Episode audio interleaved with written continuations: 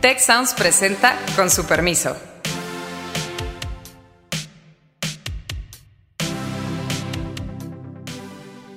Con su permiso, hoy la voz la tenemos las mujeres. Soy Beata Voina y están conmigo Tatiana Revilla. Creo que sí es una forma de visibilizar lo que está sucediendo y de decir, ya cada muerte a lo mejor de, de alguna mujer ya va a contar y si el país se tiene que voltear con cada una de ellas hasta que se logren resultados, pues va a pasar. Maribel Flores. Falló el DIF, falló la CEP, falló eh, la Ciudad de México, falló la Presidencia de la República, la Fiscalía, fallaron los medios, falló la comunidad. Paulina Campos. Esto no tiene nada que ver con corrientes de izquierda o de derecha. Es un movimiento y es un reclamo completamente legítimo. Es un resultado que sin ninguna duda llama atención y conmueve a todas las mujeres, no solamente a todas las mujeres, yo diría a toda la sociedad. En ese sentido, se trata de violencia contra las mujeres, que es un crimen silencioso, pasa muchas veces en las casas. Es un crimen normalizado porque hay ciertos, ciertas ideas, digamos, ciertos eh, tópicos que existen de que los hombres son los más fuertes, son los machos, y las mujeres son las más débiles, las que se someten. Y es un crimen, y eso es quizás lo más triste, impune. En general, en México el 98%, 95-98% de los crímenes pues, se quedan en la impunidad.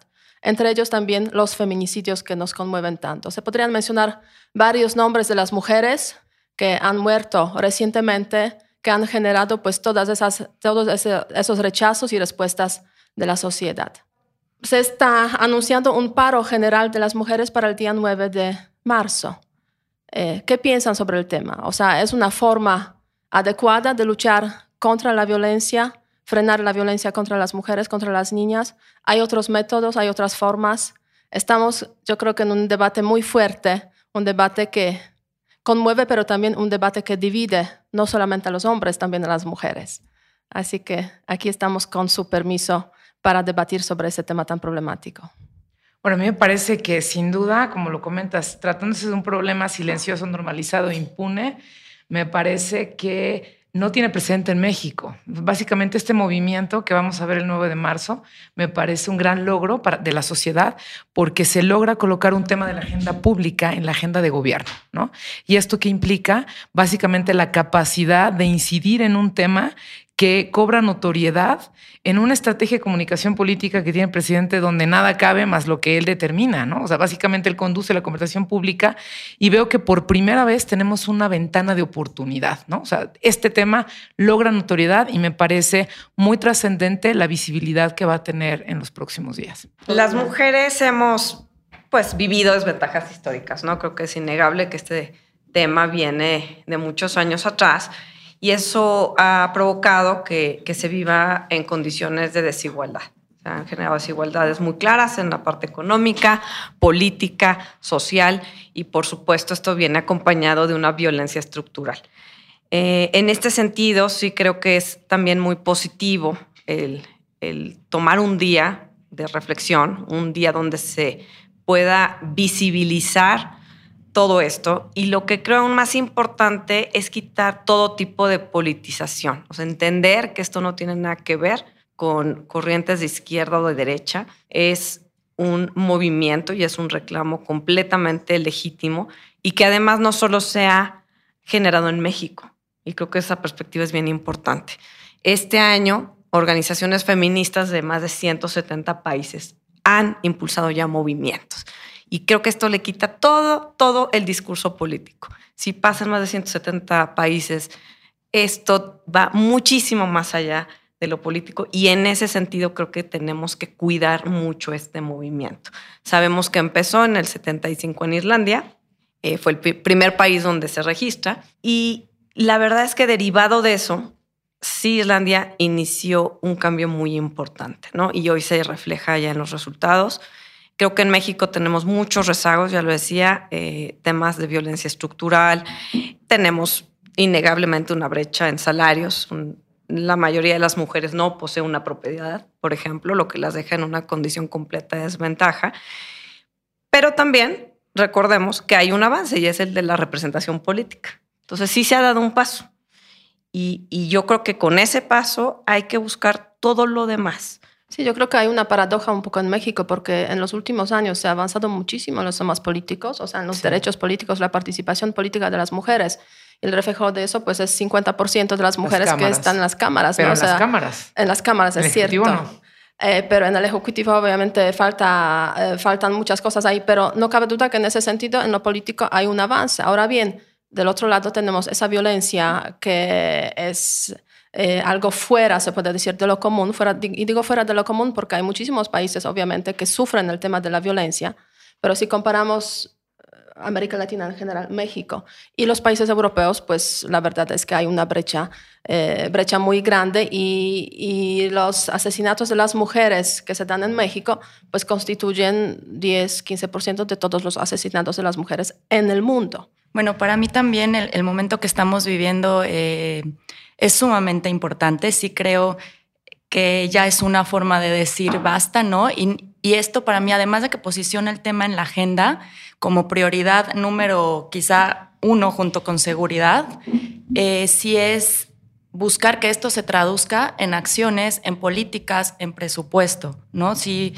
eh, no sé, algunos ejemplos también, como ya los mencionó Paulina, no es la primera vez que se hacen estos días sin mujeres y creo que sí es una forma de visibilizar lo que está sucediendo y de decir, ya cada muerte a lo mejor de, mujer, de alguna mujer ya va a contar y si el país se tiene que voltear con cada una de ellas hasta que se logren resultados, pues va a pasar, ¿no? No, no lo quiero decir como una forma de este no tan este pues de manifestación eh, violenta o algo así, no, pero sí hay un movimiento hoy fuerte que no va a parar. Sí. ¿no? Entonces me parece sumamente importante. Sí, es una ventana de oportunidad, como se ha mencionado aquí. Es cierto también que se ha politizado muchísimo el tema en los últimos días, sobre todo a, raíz de las declaraciones del presidente, que mencionó que pues eh, están ahí infiltrados los de derecha y en, ahí en las redes se ha visto que solamente el feminismo antineoliberal es un verdadero feminismo, mientras que hemos visto claramente a lo largo de la historia de este movimiento que el movimiento ha trascendido tanto a la derecha, o sea, ha, ha trascendido, se puede decir, las fronteras de los partidos, ¿no? O sea, tanto las mujeres que son más de derecha, más de izquierda, pues se han sumado a este movimiento. Y para mí un ejemplo muy interesante en ese sentido, un ejemplo internacional es, es España, que en los años 90 justamente ha vivido todo un despertar en cuanto a este, esta lucha contra la violencia eh, que afecta sobre todo a las mujeres, a las niñas, y hoy en día, pues se ha pasado, se puede decir, de cientos de muertes de las mujeres a tener 50, 50 y tantos, que es alarmante para España también. Y a raíz de eso, en el año 2017, todos los partidos han decidido formar un frente común, un pacto, firmar un pacto común para frenar precisamente la violencia contra las mujeres y generar una serie de medidas precisamente para atajar ese problema. O sea, tanto el partido de derecha, que es Partido Popular, como el partido de izquierda, que es PSOE, más otros partidos se sumaron a este, a este movimiento, con la excepción de uno, Vox, que es extrema derecha. Pero bueno, obviamente aquí tenemos las diferencias que existen entre los partidos, pero ese tema ha unido a los partidos que son de diferentes orientaciones políticas.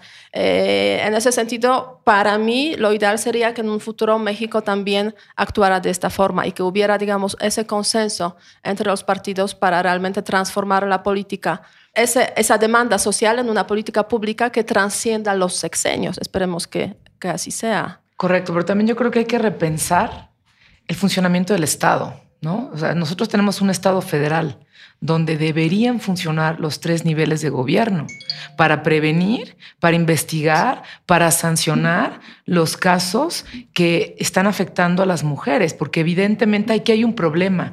¿Quién te debe garantizar en primera instancia tu seguridad? El ámbito local. ¿Qué está pasando? Tenemos que repensar el Estado federal y tenemos que pensar justamente en una reforma institucional de administración pública, de gestión pública, de lograr que los partidos políticos, indistintamente de quién esté en el poder, también asuman esa responsabilidad. A mí lo que me parece que en este caso fue muy desafortunado fue la falta de sensibilidad política del presidente en una primera instancia. Y eso yo creo que detona o le da más fuerza incluso al movimiento. Eso es una oportunidad para nosotros y eso me parece que, como lo comentas, le dio más visibilidad. Pero aún así todavía falta, seguramente, repensar qué es lo que tiene que ocurrir para que estas políticas públicas sean factibles. Por ejemplo, tenemos la alerta de género. En Puebla prácticamente estamos ahorita en segundo lugar a nivel nacional. De 217 municipios, 50 tienen alerta de género. No solamente no nos han servido, se han incrementado los feminicidios. Entonces, ¿qué está pasando? Y hay varios partidos políticos gobernando esos municipios. Entonces, yo creo que, como bien lo comentas, debe ser un tema en primera instancia que nos haga pensar, porque el próximo año, perdón, hay elecciones. Entonces, si los partidos políticos quieren reelegirse, porque puede haber reelección, o quieren eh, regresar al poder, sí van a tener que poner este tema en materia de política pública con perspectiva de género. Que por lo menos para nosotras seguramente va a ser un condicionamiento para decir por quién voy a votar, ¿no? Eso es un hecho fundamental. Sí, en ese sentido la politización pues nos sirve para pues, poner el tema realmente en la agenda política, que antes los partidos pues quizás no le prestaban tanta, tanta atención. Claro. Sí, yo creo que la pregunta es cómo, cómo construimos un Estado con perspectiva de género. Hoy no lo tenemos y es claro. Sabemos, por ejemplo, que eh, los ministerios públicos no están preparados para responder, no contamos con ministerios especializados, eh, con peritos, con doctores. Entonces, esto se refleja en todos los ámbitos del Estado. Se tienen que preparar, digamos, la estructura del Estado, las instituciones, para entonces sí poder tener un cambio completo en las actitudes. Y en este sentido, pareciera, por la respuesta de nuestras autoridades políticas, que no estábamos preparados, no estaban preparados para responder a este reclamo de las mujeres. Eh, de repente da la sensación que el gobierno está viendo algo y todas las mujeres están viendo otra cosa. Entonces, creo que ese es un reto enorme para todos los partidos políticos y puedo anticipar que aquellos que no sepan responder van a ser castigados en las próximas elecciones por los electores. Hoy las mujeres tienen muy claro, muy, muy claro qué es lo que se requiere y la falta de respuesta o empatía va a tener un impacto en preferencias. Sí, yo, nada más eh, quería retomar lo que mencionaste de España. Justo estaba, eh, recordé hace unos días con unas colegas que en España hace 10 años estaba muy, eh, se puso lo de la muerta del día, ¿no? Quizá el nombre es como fuerte, no nos gusta, pero, y era un acuerdo en todos los medios, todas las organizaciones, cada muerte de mujer por razón de género eran primeras planas, era, o sea, se hacía todo el día, era la noticia del día, ¿no? Entonces, eh, sí creo que, como, tú lo mencionaste, lograron bajar los feminicidios, si bien no, no una tasa cero, ¿no? Bueno, no, pero, pero, se bajó. Entonces, eh, creo que ese es un muy buen eh, ejemplo que aquí también está pasando ahora, pero a lo mejor tendríamos que hacerlo un poco más institucionalizado o un acuerdo, ¿no? No lo sé. No, no, sé la forma que, que se pudiera llevar a cabo. Y otra cosa también, para mí, y ya lo, lo mencionaron las dos, ¿no? El, el foco también debe estar en lo local en las fiscalías. Ahí lo, con los policías las, eh, se ha demostrado que la mayoría de las mujeres previo a un feminicidio acuden al DIF, al Instituto Municipal de las Mujeres, a la, eh, al MP eh, más cercano, y ahí está fuera de foco todo eso, ¿no? Entonces, entonces también para mí en lo local debe estar también mucha respuesta y contrario, bueno, es una ironía porque con todo lo que está pasando hasta se le han bajado los presupuestos a las fiscalías. Y eso como que no es muy alentador, la verdad. Sí, o sea, lo local sin ninguna duda es la clave del asunto. Y si vemos las recomendaciones que ha recibido México precisamente para frenar la violencia contra las mujeres y las niñas, pues está mencionando muchísimo ese tema de, digamos, lo regional, lo local, para, para atajar el, el problema. Y en ese sentido, pues eh, la perspectiva de género es uno de los asuntos fundamentales que debería estar muy inserta en las instituciones precisamente que tienen ese primer contacto en caso de las denuncias que podrían eh, darse de parte de las mujeres, pero después dándole seguimiento obviamente al asunto y tratando este asunto de forma, de forma clara. Ahora bien, otra paradoja que se ve en México desde el punto de vista de las convenciones internacionales eh, relacionadas, digamos, con, con, el tema de la violencia contra las mujeres, pues México también ya se sumó con bastante bastante tiempo a la convención que es la base de todo eso, Convención sobre la Eliminación de toda forma de discriminación contra la mujer del año 1979. Ya en 89, 81 México la firmó. Pero fue en 2007 cuando apareció aquí la Ley General de Acceso de la Mujer eh, a una vida libre de violencia. ¿no? O sea, vemos precisamente cuál es este rezago, el tiempo que le toma a las instituciones mexicanas para eh, insertar en la legislación nacional eh, esa temática. Ahora bien, ya lo tenemos insertado, se puede decir, pero nos faltan recursos, nos falta sensibilidad, nos falta perspectiva de género y nos falta pues darle seguimiento, implementar realmente la legislación que, eh, que existe. Eh, en ese contexto, pues eh, con esas acciones, precisamente como 9 de, de, marzo, planeada para el 9 de marzo, pues esperemos que se pueda visibilizar más el tema. Pero yo creo que el tema no va a acabar ahí. O sea, Es un tema, como lo comentaba Paulina, es un tema estructural. O sea, tenemos una falla del Estado notoria. Pero cuando hablamos de falla del Estado es que falló todo, ¿no? Y en el caso de Fátima es más que emblemático. Sí, no, de hecho, la niña no existió hasta que se murió. Sí, exactamente. Prácticamente, lo cual es lamentable y una tragedia en el país. Es decir, falló el DIF, falló la CEP, falló eh, la Ciudad de México, falló la, presidencia de la República, la fiscalía, fallaron los medios, falló la comunidad, porque también es otro tema. ¿Qué pasa con la sociedad cuando de pronto es que estoy escuchando golpizas y gritos aquí al lado y mi vecino está pegado y nadie dice nada y nadie ni siquiera llama a la policía o nadie interviene, nadie lo hace ver? Los medios de comunicación también faltan, ¿no? Lo que pasó con el caso de Ingrid. Es decir, falta mucho desde un punto de vista integral, estructural del Estado, donde no deberíamos poner atención en este caso, porque este caso también, y hay que denostarlo, llama la atención porque se mueve la familia. No necesariamente porque haya funcionado las instituciones de gobierno. Bueno, la familia hasta consiga el video. Exactamente. prácticamente te doy las pistas para que me hagas el favor de darle seguimiento al caso y no es ningún favor. Entonces yo creo que eso también hay que ser mucho, muy enfáticos. ¿Qué papel nos toca a nosotros? Y creo que desde el punto de vista de la ciudadanía tenemos que reconstruir la ciudadanía. O sea, tenemos que deconstruir el machismo que evidentemente, pues hay que reconocerlo. Primero hay que reconocerlo. Después de reconocerlo, hay que trabajar con eso. Y eso no, va, a ser, no va a ser tan fácil, ¿no? Y creo que quienes tienen hijos también tienen una gran responsabilidad, ¿no? Sí, o sea, hay varios actores, se puede decir, en este juego, en esta gran tarea de pues, eh, frenar la violencia contra las mujeres y las niñas. Tú has mencionado varios de estos actores, pues entre ellos pues, la familia es la clave, sin ninguna duda, reconstruir ese tejido social. Pero hay instituciones, ¿no? Eh, y en ese sentido yo creo que las instituciones educativas es una de las claves del asunto, o sea, saber educar de tal forma que no transmitamos a esas jóvenes generaciones, nuevas generaciones, eh, pues todo el tema del machismo y esas formas que generan después o son la base de la violencia contra, eh, contra las mujeres. Yo creo que las, o sea, las primarias, secundarias, las prepas, pero las universidades están también jugando un, papel eh, destacado y hemos visto en esos últimos días también pues varios movimientos de los jóvenes precisamente en las universidades contra el tema de la violencia de género no voy a mencionar las universidades, las conocemos todas muy bien, donde sí ha habido hasta unas crisis muy fuertes por ese, por ese tema. Y yo creo que es, ese asunto apenas empieza. Absolutamente. Yo creo que es muy alentador ver cómo los jóvenes son los que están de alguna forma liderando este, esta reflexión y este reclamo, ¿no? Y creo que eh, las universidades tenemos la responsabilidad de responder a esto.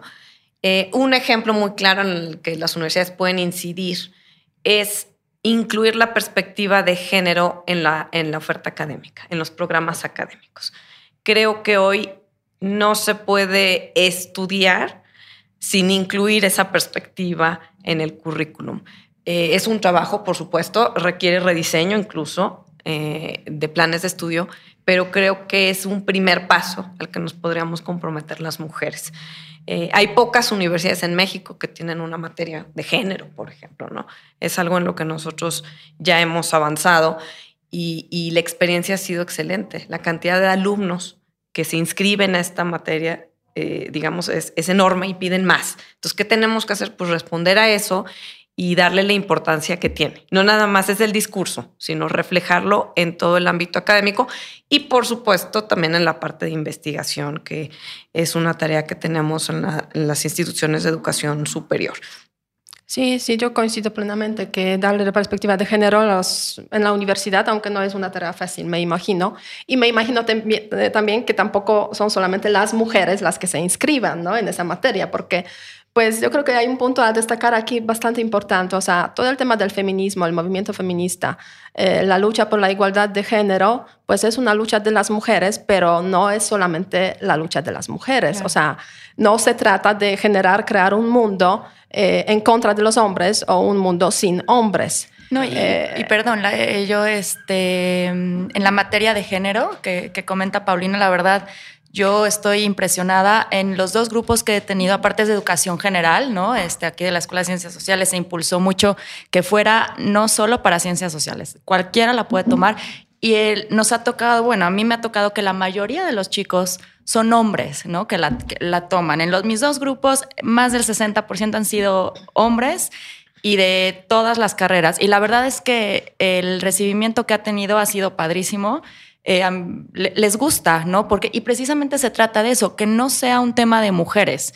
En el momento que esto lo sigamos con solo mujeres, solo mujeres, solo mujeres, pues estamos dejando a la otra mitad también fuera, ¿no? De la, del mundo. Es la clave, digamos, para transformar este mundo. Y la verdad es que depende cómo lo toques, pero creo que la materia ha sido muy bien recibida, se está trabajando para hacer más cosas, ¿no? Eh, desde la Escuela de, de, Ciencias Sociales y en general, pero eh, este avance de la materia de género eh, y derechos humanos, creo que ha sido eh, pues una iniciativa padrísima y los alumnos y alumnas lo están recibiendo muy bien. Y también hay grupos estudiantiles, ¿no? Por ejemplo, que abren sus propios espacios. O sea, más allá de lo que curricularmente una institución educativa les puede ofrecer, también los jóvenes están abriendo sus espacios, ¿no? Y de pronto que estamos viendo en las universidades que hacen su café feminista, que hacen sus espacios, que hay hombres y mujeres, y los dos te platican de historias. A mí me ha tocado participar en algunos que me invitan. Coordinados, bueno, hay más atención, lo que es impresionante, nadie ve su teléfono, ¿no? Todo el mundo está escuchando al otro. O sea, verdaderamente es impecable la organización, la autoorganización de estos grupos estudiantiles y dices, qué bueno, porque dentro de la gran tragedia, y la crisis de justicia que estamos viviendo en México, hay esperanza, ¿no? Sobre todo en los jóvenes que no necesariamente están atenidos, ¿no? A lo que nosotros les queremos compartir con conocimientos, experiencia y demás, sino que también ellos mismos buscan sus propias soluciones. Y eso me gusta porque lo hacen de manera organizada, pacífica, de manera que ellos buscan un país libre de violencia. Y creo que eso es la, la gran aspiración a la que tenemos que llegar en México. Sí, yo creo que lo de los jóvenes, o sea, es una gran esperanza, no solamente en el tema de la lucha por la igualdad de género y contra la violencia, bueno, los temas medioambientales que han surgido, pues durante, aunque en México, pues es otro tema quizás para otro podcast que debemos tratar, pero la verdad es que ese cambio generacional se necesita. Sí para transformar las mentalidades y para transformar un poco las formas de actuar y de pues, actuar con, con otros seres humanos en, en, este país, bueno, en otros países también, pero estamos hablando de México, ¿no? Entonces, una gran esperanza de que los jóvenes puedan transformar este, eh, este país en el, en el, futuro, pero e impulsar esa transformación. Ahora bien, este, a mí me preocupa que México es un país donde no hay Estado de Derecho, ¿no? Y obviamente hablamos de mm, los feminicidios, hablamos de la lucha por la igualdad de género, pero al mismo tiempo pues estamos conscientes plenamente de que hay una realidad de que 10 mujeres mueren al día pero hay alrededor de 90 hombres que también mueren al día por el tema del crimen organizado, o sea, más o menos organizado, ¿no? Entonces, en ese sentido, pues obviamente el movimiento feminista también debería pues ser consciente de eso y sumarse a esa lucha por el Estado de Derecho, que es la base de, de una mejora en ambos ámbitos, básicamente. Definitivamente, creo que no puede ir en un carril separado. Creo que tenemos que que buscar fortalecer el Estado de Derecho en nuestro país, bajar la impunidad. Si no bajamos la impunidad, difícilmente vamos a obtener un resultado en cualquier ámbito. Tenemos que fortalecer a nuestras instituciones desde lo local, tenemos que aumentar el acceso a la justicia. Entonces, creo que este movimiento en ese sentido ayuda a visibilizar una necesidad muy concreta en las mujeres, pero que es una necesidad también que se puede ver en otros sectores y grupos de la población. Entonces, sí, en esta reconstrucción y en este fortalecimiento debemos de cuidar la perspectiva de género, pero es una construcción integral. Y para eso sí necesitamos todo el apoyo de nuestros representantes políticos. Creo que eh, no debemos de dar lugar a la división. Hoy vemos que incluso en el gobierno hay eh, división entre los secretarios de Estado de cómo responder. Creo que tenemos que ir en bloque y, y bueno, podemos aprender mucho el ejemplo de España y de otros países que, nos compartías y que han avanzado en esto, pero recordar que este 9 de marzo es el inicio de lo que puede ser como un nuevo pacto nacional, un gran acuerdo. Pero el trabajo que tenemos hacia adelante es enorme. Hay que hacerlo. Creo que eh, los jóvenes y esta, esta nueva generación no va a echar un paso atrás y esto es extraordinaria noticia para todos, pero sí se tiene que reflejar en resultados concretos, en instituciones más fuertes y en un Estado que no solo busque bajar la violencia, sino que construya las instituciones que permitan que el resultado y el efecto sea la reducción de la violencia. Sí, completamente. Y creo que ahí hay que justamente plantear un nuevo ecosistema. Este nuevo ecosistema también tenemos que luchar contra la corrupción, que es otro gran problema. Y ahí, por ejemplo, de acuerdo a la narrativa del presidente, coincido. Debe ser una gran prioridad combatir la corrupción pero hay que hacerla, ¿no? No nada más plantearla, hay que hacerla, hay que lograrlo. Y eso también tiene que ver con el Estado de Derecho, ¿no? Lo que, lo que planteas. La inseguridad, la, bueno, la violencia en general, eh, también la cuestión de la impunidad, la corrupción, son grandes retos, grandes desafíos para lo que plantea eh, Paulina, ¿no? El fortalecimiento institucional. El Estado de Derecho también, eh, pues obviamente es un gran desafío para poder poner en marcha políticas públicas que realmente sean efectivas desde la prevención, que yo creo que hay que ponerle mucho acento a la prevención, la investigación repito, la sanción, ¿no? Por ejemplo, como bien lo planteabas, empezar, por ejemplo, en el sistema educativo sería un, un gran comienzo, plantearnos esto desde la primaria, no llegar hasta la universidad. Ahora, en las universidades, ¿qué sí se ha planteado? Pero ya para atender el problema, pues el protocolo de violencia de género. Pero eso ya es, digamos, una acción o básicamente eso es reactivo, no es proactivo. Y tenemos que dar, yo creo que más pasos en ese sentido, ¿no? Para, también generar un ecosistema distinto, para que hombres y mujeres podamos vivir mejor. Sí, sin ninguna duda. Y aquí no se olviden, se han mencionado varios temas. Estamos hablando sobre el asunto cómo frenar la violencia eh, contra las mujeres, contra las niñas en México. Eh, si tienen preguntas, eh, con el hashtag con su permiso nos pueden escribir y atenderemos las peticiones, controversias, preguntas con mucho gusto.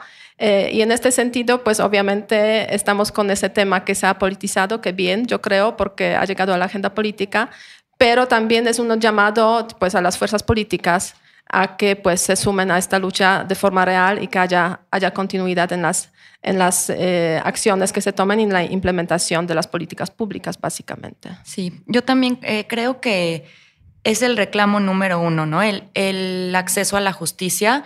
Y también creo que hay muy buenos diagnósticos ya. O sea, hay muy buenos diagnósticos en todo el proceso de acceso a la justicia. En el caso de violencia contra las mujeres, de violencia de género contra las mujeres, sí sabemos ¿En dónde están las fallas? ¿En dónde están las fallas desde el policía, el ministerio público, los jueces, eh, las sentencias? Que también hay una falta de transparencia. Hay una organización que lo ha tratado mucho, no X Justicia.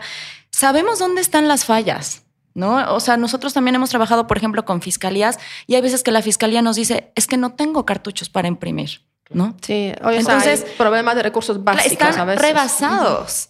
Los jueces también tienen otros problemas, los policías tienen otros problemas y a veces no todo, claro, es presupuesto, pero a veces no todo es un tema de dinero, ¿no? Entonces, sí creo que además de la voluntad política, bueno, están los diagnósticos, claro que hacen falta, pero esto se debe de traer, yo, yo me imagino estos siguientes 10 años que el foco va a ser este, ¿no? Y si ya tenemos buenos diagnósticos, los sumaremos nuevos, pero ahora ya nos toca resolver y también como tú mencionaste, la prevención es sumamente importante. Los feminicidios son la forma extrema de violencia contra las mujeres. Si fortalecemos el sistema para que previo a eso se, no, se deje pasar, eh, frenaríamos los feminicidios en un 80%, ¿no? Pero tienes que fortalecer todo lo previo y eso está también pues en lo local, fiscalías, policías.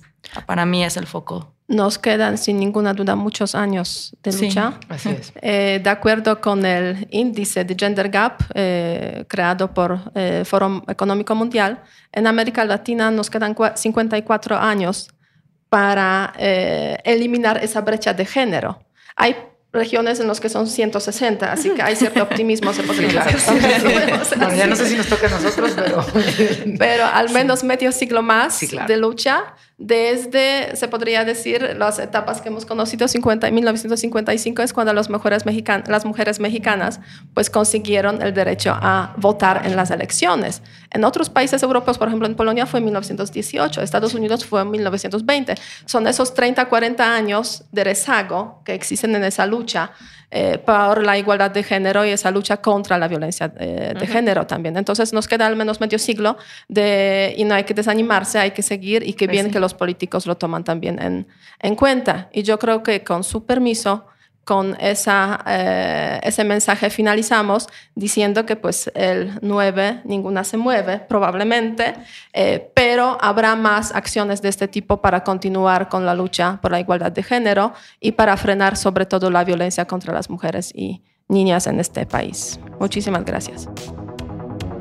Muchas gracias al equipo del Tecnológico de Monterrey y de Tech Sounds. Productor ejecutivo de Tech Sounds, Miguel Mejía productora de Con su permiso Alejandra Molina y postproducción Max Pérez. Les invitamos a escuchar el siguiente episodio de Con su permiso y el resto de programas de Tech Sounds en los canales de su preferencia.